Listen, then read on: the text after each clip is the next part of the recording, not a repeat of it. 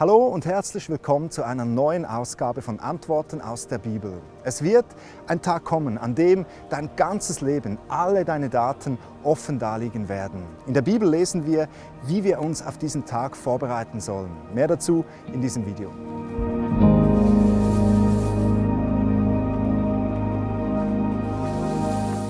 Kürzlich in der Zeitung. Ein flüchtiger chinesischer Verbrecher wird inmitten eines Konzertes mit 50.000 Besuchern von der Gesichtserkennungssoftware einer Überwachungskamera identifiziert und nur Minuten später von der Polizei verhaftet. Schöne neue Welt. Die Digitalisierung, welche viele Vorteile und Bequemlichkeiten mit sich bringt, hat eben auch eine Kehrseite.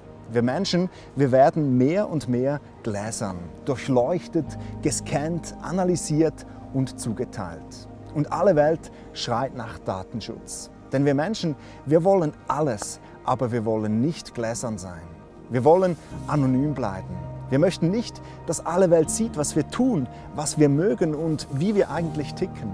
Wir wollen keine Spuren hinterlassen, die Rückschlüsse auf uns zulassen. Wir fürchten uns vor der Kamera am Laptop, vor dem Mikrofon am Handy und davor, dass Facebook unsere Daten und Vorlieben weiterverkauft.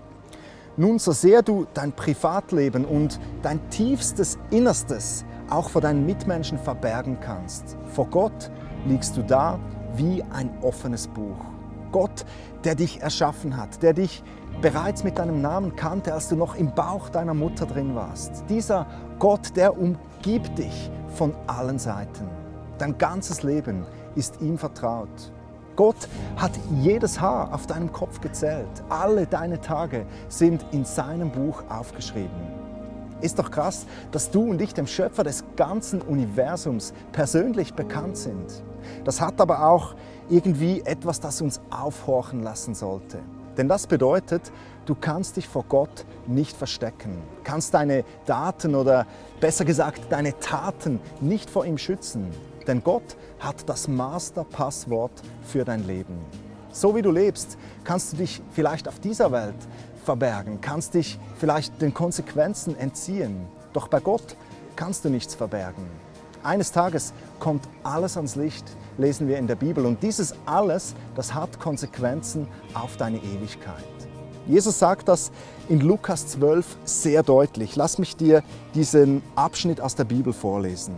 Hier sagt Jesus, aber nichts bleibt für immer verborgen, sondern eines Tages kommt die Wahrheit ans Licht und dann werden alle Geheimnisse enthüllt.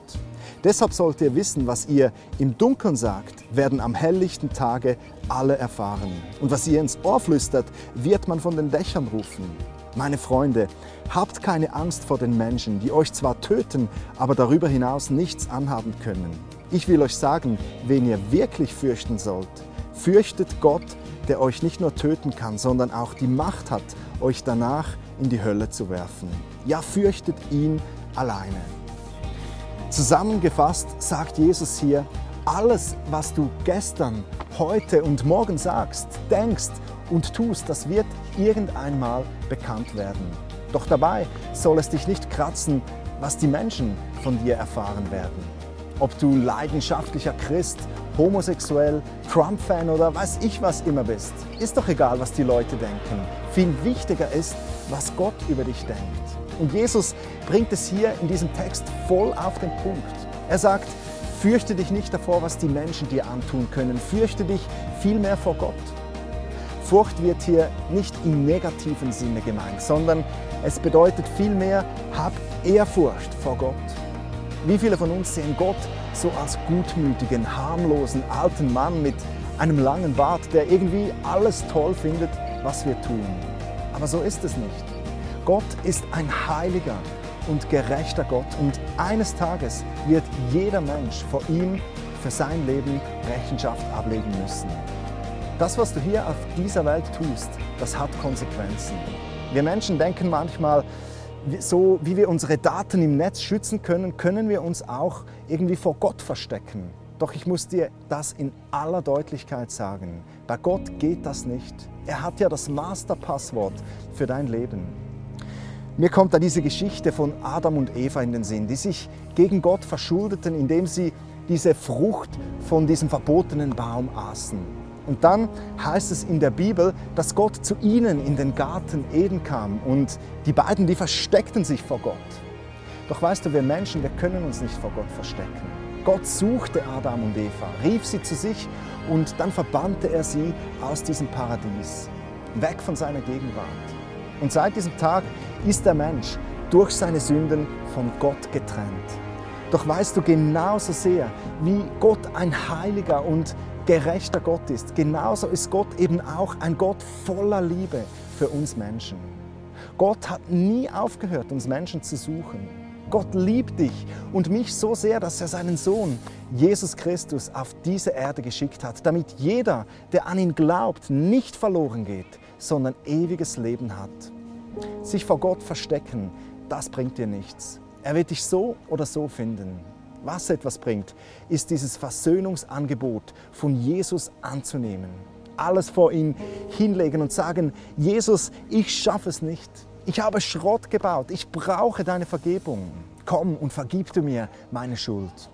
Wenn du das heute tun möchtest, wenn du heute Jesus in dein Leben einladen möchtest, dann findest du auf meiner Webseite gabrielhäsler.com einen Menüpunkt mit dem Namen Jesus nachfolgen. Dort erkläre ich dir in aller Ruhe, wie das geht. Das war's für heute von Antworten aus der Bibel. Danke fürs Liken, fürs Teilen und fürs liebevolle Mitdiskutieren. Wir sehen uns beim nächsten Mal. Bye.